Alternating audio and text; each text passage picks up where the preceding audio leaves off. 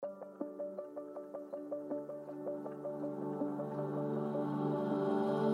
55% d'émissions de gaz à effet de serre en moins d'ici à 2030. C'est l'objectif fixé par le Pacte vert européen pour atteindre la neutralité carbone en 2050. Un chantier ambitieux pour transformer et décarboner nos économies qui amène à repenser nos modes de production, de consommation et nos modes de vie. Transport, gaz, électricité, comment accélérer cette transformation sur le plan énergétique? Pour ouvrir le débat, je suis partie à la rencontre d'experts énergie du cabinet de conseil Columbus Consulting, société à mission certifiée B Corp, et d'acteurs politiques et économiques du secteur. Leurs réponses et réflexions à découvrir en dialogue dans le podcast Pacte vert, l'élan de la transformation, car 2030 c'est demain et c'est dès aujourd'hui qu'il faut agir. Bonjour Thomas Vérinck, vous êtes directeur exécutif en charge de la stratégie, de la prospective et de l'évaluation au sein de RTE, le gestionnaire du réseau de transport d'électricité. Nicolas Goldberg, vous êtes de votre côté expert énergie et senior manager chez Columbus Consulting, cabinet de conseil certifié Bicorp, partenaire des organisations impliquées dans des changements majeurs. Merci à tous les deux d'être avec nous pour cette discussion autour du Green Deal européen. Ce nouvel épisode est consacré à l'impact de ce pacte vert sur le secteur électrique et plus précisément sur la feuille de route de RTE. Thomas Vérinck, le pacte vert prévoit moins 55% d'émissions de CO2 d'ici à 2030. Quels sont les principaux enjeux de ce pacte sur le développement de RTE et quels défis voyez-vous pour atteindre cet objectif? J'ai la chance de travailler dans une entreprise dans laquelle le pacte vert, c'est notre unique horizon, puisque RTE, son objet, c'est de travailler et c'est de mettre en œuvre la transformation du secteur énergétique pour atteindre ses objectifs climatiques. Le pacte vert et les objectifs ambitieux de décarbonation nous concerne sur tous nos, tous nos rôles. Sur notre rôle d'éclaireur, donc ça, ça fait référence à notre prospective publique. On a récemment publié nos, futurs énergétiques 2050. Je pense qu'on en reparlera dans cette, cette discussion. Euh, sur notre rôle d'opérateur industriel, et là pour le dire assez simplement, il y a eu un énorme effort sur le réseau et le secteur, énergétique après la Deuxième Guerre mondiale pour reconstruire le pays. Il y en a eu un autre après les chocs pétroliers. Eh bien maintenant, on a affaire à quelque chose qui est au moins équivalent. C'est vrai pour RTE sur le réseau comme euh, de l'ensemble des acteurs industriels euh, du secteur de l'énergie. On est devant un mur industriel à traiter. Et puis enfin, c'est sur notre rôle pour optimiser le système, le faire fonctionner concrètement. Par exemple, on est en charge de la sécurité d'approvisionnement. On a des centrales à charbon qui ferment, des énergies renouvelables qui arrivent, mais qui arrivent euh, pas forcément au rythme que l'on souhaiterait. On a un parc nucléaire qui produit un petit peu moins. En même temps, il faut qu'on engage la décarbonation. Donc, comment on assure la sécurité d'approvisionnement? Comment concrètement on met en œuvre, on fait fonctionner ce système, y compris sur les territoires. Hein? Il va falloir faire en sorte d'avoir des ouvrages, des stratégies réseau qui sont le moins intrusifs possible, le plus mutualisés possible, le mieux planifiés possible. Et ça, c'est l'enjeu euh, de ce que RTE a à faire au cours des prochaines années. Vous voyez, on a un beau programme. Avec l'avènement des énergies renouvelables et en particulier de l'éolien offshore, le réseau d'aujourd'hui va massivement se transformer. Vous avez publié récemment une étude prospective, les futurs énergétiques 2050, à savoir des scénarios de mix de production. Quel est plus précisément le rôle de RTE dans la prospective? Le rôle de RTE dans la prospective, c'est une de nos missions légales. Donc en fait, quand RTE fait de la prospective, il ne fait pas de la prospective pour lui-même, il fait de la prospective pour le compte de la collectivité, c'est-à-dire que nous avons un dispositif en concertation avec un grand nombre de parties prenantes et nous élaborons différents scénarios qui correspondent d'ailleurs aux visions que les uns et les autres peuvent avoir de la façon dont il faut procéder pour atteindre la neutralité carbone. En l'occurrence, notre récente étude, Futur énergétique 2050, était véritablement centrée sur cet objet. Sachant que nous devons être neutres en carbone en 2050, comment fait-on pour y parvenir? Quelle consommation d'électricité Quelle est son évolution On sait qu'on va devoir électrifier, remplacer le pétrole, le gaz ou le charbon dans l'industrie, dans le bâtiment, dans les voitures, par de l'électricité. On sait qu'on va devoir consommer moins de manière générale pour atteindre nos objectifs. Alors quels sont les, chemins possibles en matière de consommation d'électricité ou d'hydrogène? Quel grand choix sur notre mix électrique? Est-ce qu'on veut atteindre la neutralité carbone en ne comptant que sur les énergies renouvelables ou est-ce qu'on relance un programme électronucléaire français? Donc tout ça sont les questions centrales et ce sont celles auxquelles nous nous sommes attelés dans le cadre des futurs énergétiques 2050, étude qui a duré deux ans, que nous avons, nous avons remis les principales conclusions en octobre dernier et un certain nombre de compléments en février, et qui avait vraiment vocation à éclairer l'ensemble de nos parties prenantes et des citoyens sur les choix possibles pour que nous puissions, en France, prendre des décisions sur notre mix électrique. Ce qui était aussi intéressant euh, dans, cette étude et que vous avez mentionné, c'est qu'il y a eu plusieurs scénarios de consommation, plusieurs scénarios de, production, mais au-delà de euh, la technicité qu'on peut avoir derrière, au-delà de euh, combien de panneaux solaires on va mettre, combien d'éoliennes on, va mettre et si on va relancer ou non du nucléaire, la question du narratif qu'on met, qu'on met derrière. derrière chaque scénario de consommation, derrière chaque scénario de, production, il y a un narratif qui est différent, il y a des paris industriels, il y a des paris technologiques qui sont extrêmement différents et euh, qui relèvent très souvent de, choix politiques. Mais quel que soit euh, le scénario qu'on choisit, que ce soit de production ou euh, de consommation, il y a quand même un certain nombre d'hypothèses qui sont communes et qui nous montrent qu'on va avoir une grande transformation culturelle dans toutes ces industries énergétiques qui autrefois se sont développés euh, pour suivre euh, l'augmentation de la, consommation et qui là vont devoir se transformer pour suivre la transformation de euh, la consommation, moins d'énergie consommée, plus, plus d'électricité, moins de prévisibilité sur le réseau, peut-être des couplages sectoriels entre le gaz et l'électricité. Ce qui était intéressant dans cette étude et pourquoi elle a complètement dynamité le débat public, c'est qu'elle a soulevé un certain nombre de questions qui relèvent de choix, de choix politiques, de choix de transformation de société, mais euh, bah, à répondre par le politique, par, par la collectivité, et à voir euh, bah, comment euh, les, entreprises françaises, internationales ou européennes se positionnent pour se transformer, y répondre, industrialiser certaines, filières, peut-être en laisser tomber, d'autres.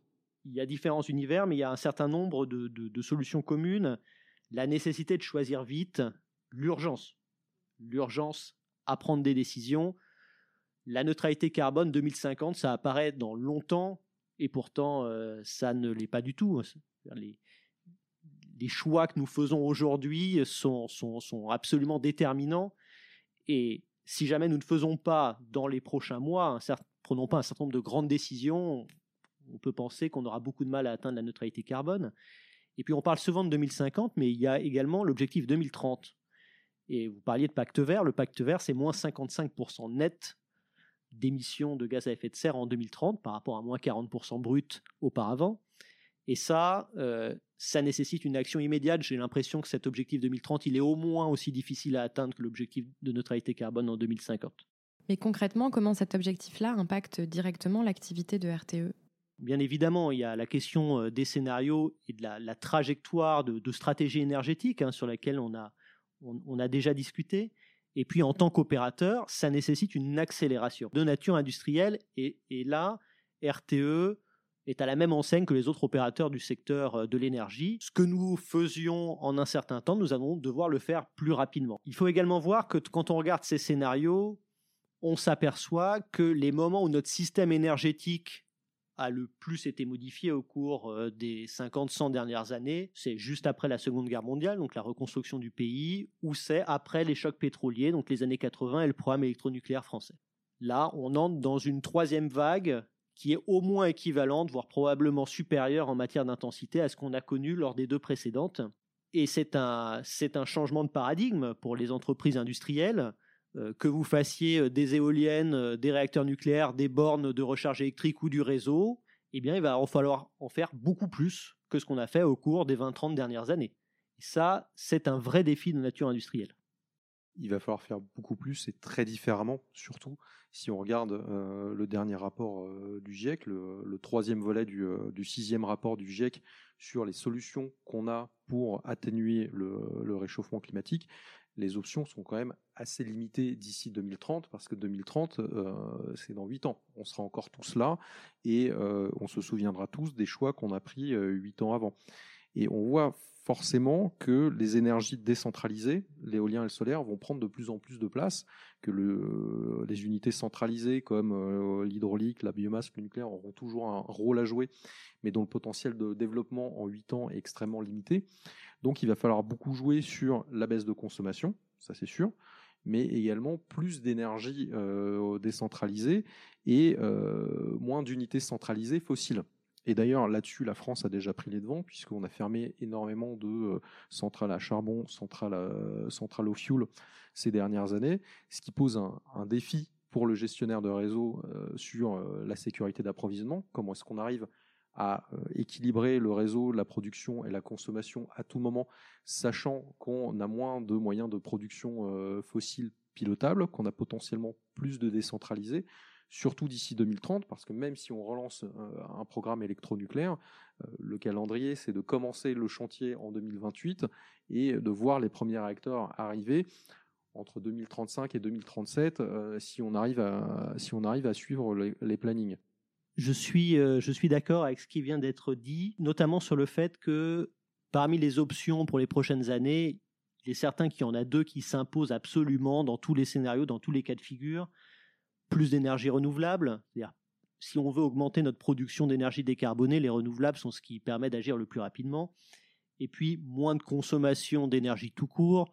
Donc ça, ça implique de l'efficacité énergétique. Hein. Donc l'efficacité énergétique, c'est vous changez pas le, niveau d'usage, le niveau de confort, mais on consomme moins. par exemple, euh, vous rénovez un logement, c'est de l'efficacité énergétique, voire de la sobriété, c'est-à-dire qu'on fait des économies d'énergie parce qu'on a un objectif qui est de consommer moins tout simplement.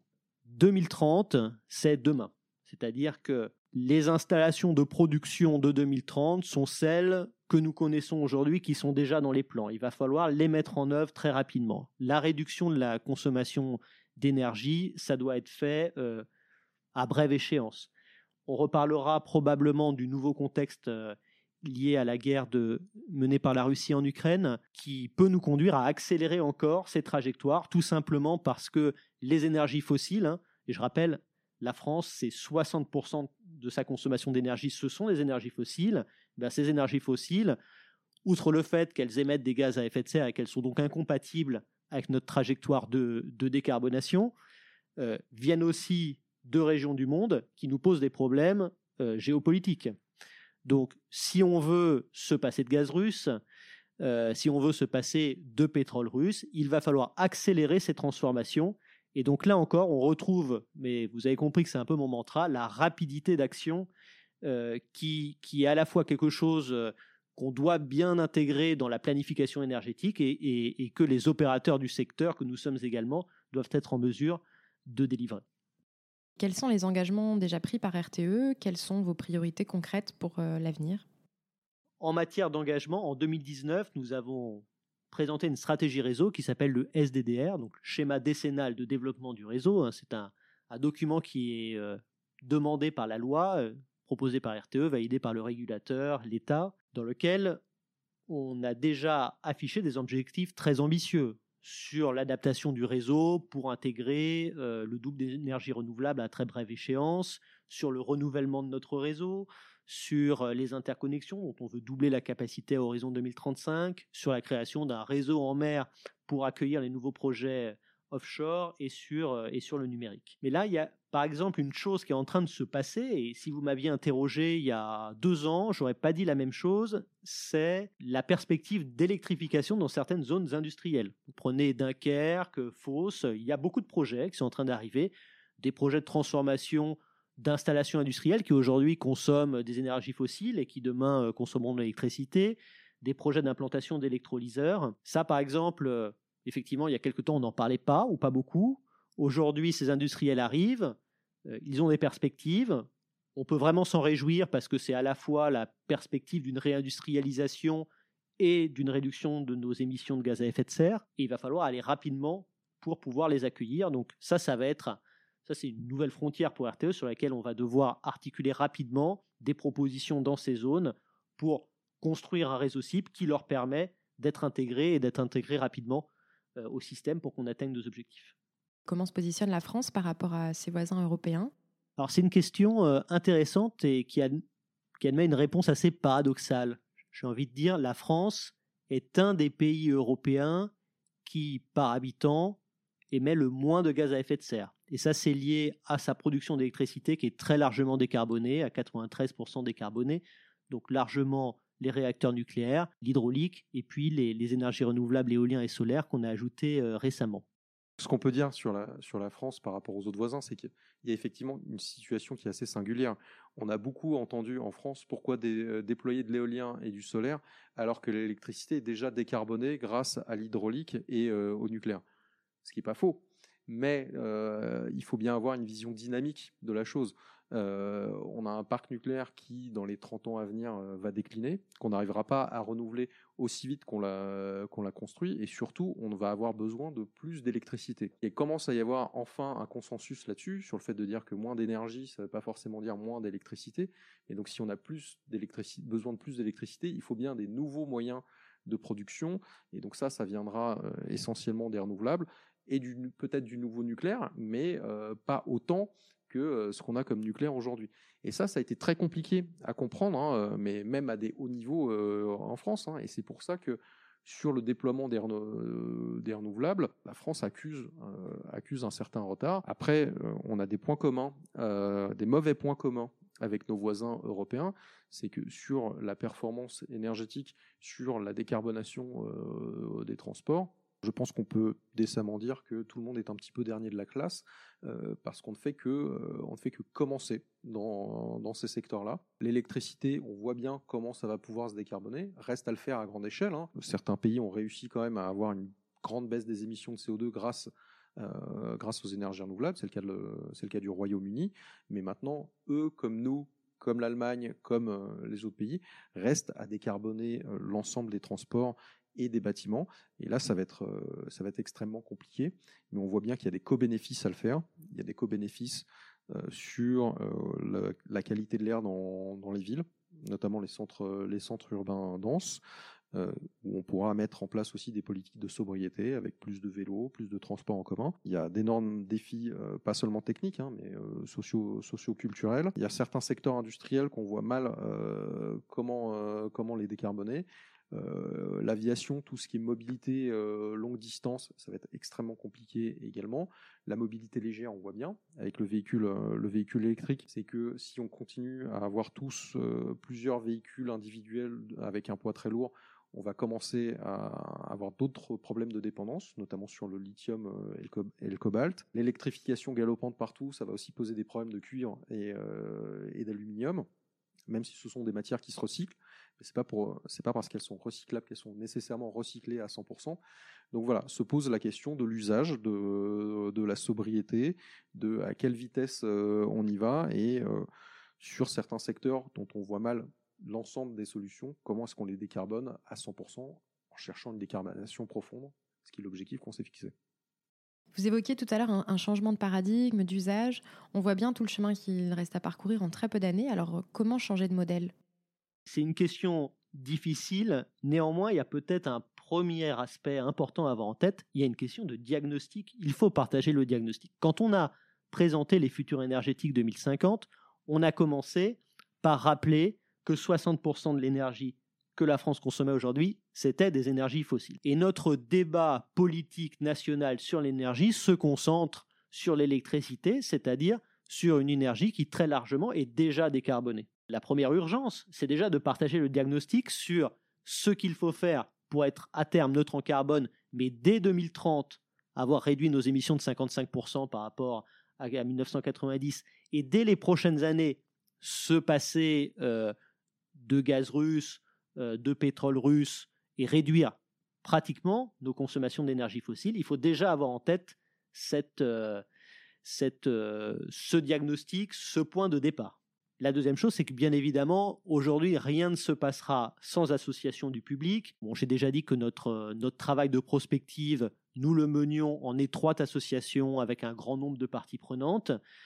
Euh, les projets euh, concrets, la transformation du système énergétique va devoir également se dérouler en associant le plus possible l'ensemble des forces vives, l'ensemble des, les riverains, euh, les associations, les professionnels. C'est pas simple parce qu'il va y avoir systématiquement des objectifs un peu différents, des conflits d'objectifs entre créer ce système de neutralité carbone, ce qui nécessite plus d'infrastructures en France, et puis la volonté de de réduire les infrastructures parce qu'un projet d'infrastructure, c'est jamais totalement neutre pour le territoire qui l'accueille. Donc là, on sent qu'on a des questions lourdes de, planification énergétique à résoudre. Concrètement, si on n'arrive pas à faire se rencontrer euh, les bonnes volontés, je pense qu'on aura beaucoup de mal à être neutre en carbone, d'où la nécessité de cette association étroite. On voit bien qu'il y a des préoccupations sociétales qui sont plus fortes. Il y a un grand public qui veut beaucoup plus être, euh, être associé, qui veut comprendre. Euh, on comprend pas toujours pourquoi on a un parc euh, éolien qui pousse à côté de chez nous alors qu'avant on n'en avait pas besoin. est-ce que ça décarbone réellement? Est-ce que ça va, est-ce que ça va pas nous nuire? Il y a énormément de questions comme ça qui sont posées. Et à mon avis, la formule magique, évidemment on ne pourra pas appliquer, mais qui va être clé dans la construction de ce nouveau système énergétique, c'est la désirabilité du projet. Si vous vendez la neutralité carbone en disant bon, vous pourrez plus vous déplacer, euh, il faut éviter de faire trop d'enfants, euh, de se faire un, bon repas, euh, mais vous allez voir derrière, on va être neutre en carbone, personne va acheter ça. Mais derrière, il faut qu'il y ait une désirabilité du, projet politique et industriel. C'est une augmentation des, des libertés, c'est une amélioration d'un cadre de vie local. Donc là, on, on va tous signer c'est un projet de société sur lequel il faudra embarquer tout le monde, d'autant plus que les, euh, préoccupations de euh, garder des espaces de vie désirables, de garder certaines libertés, sont aujourd'hui beaucoup plus prégnantes qu'elles ne pouvaient l'être à l'époque. Et quelle évolution pour le rôle de l'électricité qui représente aujourd'hui 25% de notre consommation d'énergie? Là-dessus, je pense qu'il y a un consensus qui s'est dessiné ces dernières années. Il faudra plus d'électricité en proportion, c'est-à-dire qu'aujourd'hui, vous l'avez dit, l'électricité, c'est un quart de l'énergie qu'on consomme. Dans les scénarios que nous regardons, c'est de l'ordre de 55-55%. Et en réalité, vous pouvez trouver des scénarios à 40-45, vous pouvez trouver des scénarios à 60-65%. Vous ne trouverez pas de scénario à 100% et vous ne trouverez pas de scénario où ça reste à 25-30. Donc en proportion, demain, il y aura plus d'électricité. Ça, c'est un, véritable changement parce qu'on a tendance à, penser que l'électricité est omniprésente dans notre vie de tous les jours et c'est vrai, mais elle n'est pas dominante dans notre mix énergétique. Ensuite, on a deux tendances qui, qui vont, qui vont s'opposer un certain nombre de secteurs qui aujourd'hui utilisent des énergies fossiles vont être électrifiés. Donc ça, ça fait une tendance à l'augmentation de la consommation d'électricité. Il y a par ailleurs la volonté d'économiser de l'électricité ou de déployer de la sobriété, de faire des économies d'énergie. Donc ces deux tendances ne vont pas dans le même sens. Pour autant, dans la quasi-totalité des scénarios, l'électricité en volume, en valeur absolue, va augmenter dans les années qui viennent. Donc pour moi là-dessus, hein, ça veut dire qu'il faut se préparer à produire plus d'électricité puisque la consommation à laquelle on va devoir faire face semble très clairement croissante. Et en conclusion, comment imaginez-vous le futur en 2050, Thomas Vérinck? Quitte à vous décevoir, je vais vous dire que j'en sais rien. Je ne sais pas comment sera le futur en 2050. Par contre, aujourd'hui, notre objectif, c'est de poser sur la table les éléments qui nous permettent de ne pas nous interdire la neutralité carbone en 2050. Et si je le dis comme ça, c'est parce que je pense que vraiment c'est un défi considérable. C'est très souhaitable d'être neutre en carbone. Nicolas Goldberg a rappelé l'ensemble des co-bénéfices. Donc c'est souhaitable. On sera, on vivra avec un air plus pur. On sera moins dépendant d'un certain nombre de pays. Euh, accessoirement, euh, on va, ça nous permettrait de, de sauvegarder les, les conditions euh, qui sont indispensables à ce que notre espèce vive sur la planète Terre. Donc on peut se dire que c'est bien évidemment il faut être neutre en carbone, pour autant, j'ai pas la prétention de penser qu'on va prendre, sélectionner un de nos scénarios et le suivre jusqu'en 2050. Énormément de choses vont, se produire et on voit bien qu'on a des interrogations aujourd'hui très importantes, ne serait-ce que sur notre modèle de société. On a parlé de sobriété tout à l'heure, sur la sobriété. On a confronté ce qui est la tendance actuelle avec ce qu'il faudrait faire dans un scénario de sobriété et on voit bien que ça nous pose des questions lourdes euh, en matière d'aménagement du territoire, de modèles de vie, y compris de, préférences individuelles et de niveau de confort dans un certain nombre de cas. Je ne sais pas comment sera le futur en 2050. Je sais que nous avons quelques mois pour prendre des décisions très structurantes pour qu'on puisse encore se poser la question. 2050, euh, c'est à la fois loin et c'est à la fois proche, puisque 2050, c'est dans 30 ans. Il faut bien voir qu'il y a 30 ans, on ne s'envoyait pas d'email. Donc on est dans un monde radicalement différent de celui dont on, vivait euh, dans les années 90 et depuis le temps s'est accéléré. L'innovation euh, s'accélère. Euh, on voit que la, société change beaucoup plus vite aujourd'hui qu'elle ne changeait il y a 30 ans. Et pourtant, il y a 30 ans, personne ne se sent envoyer d'email. Donc, je vous parle même pas des téléphones portables, je vous parle même pas des images euh, qu'on s'envoie à longueur de journée ou des vidéos qu'on peut regarder. Il faut bien voir que c'est loin, mais euh, que si on regarde la cible et qu'ensuite on construit le chemin. À la cible, on, est neutre en carbone et on, a réussi la neutralité carbone et on a réussi à la rendre désirable pour qu'un certain nombre de pays aient eu envie de nous copier. Parce que être neutre en carbone tout seul, euh, bah, ça sert à rien. Il faut que tout le monde soit neutre euh, en carbone, ou en tout cas qu'on ait réussi à contenir les émissions de gaz à effet de serre pour qu'elles nous permettent de rester en dessous des 2 degrés de réchauffement climatique, voire des 1,5 degrés de réchauffement climatique d'ici la fin du siècle. Donc une fois qu'on a vu cet objectif, qu'on a conscience qu'il n'y a pas que l'enjeu carbone, il y a aussi l'enjeu de l'effondrement de la biodiversité, de l'approvisionnement en, matière, de euh, la préservation d'eau douce euh, dans euh, la totalité des, des, lieux vivables sur Terre, on peut regarder quelle est la trajectoire.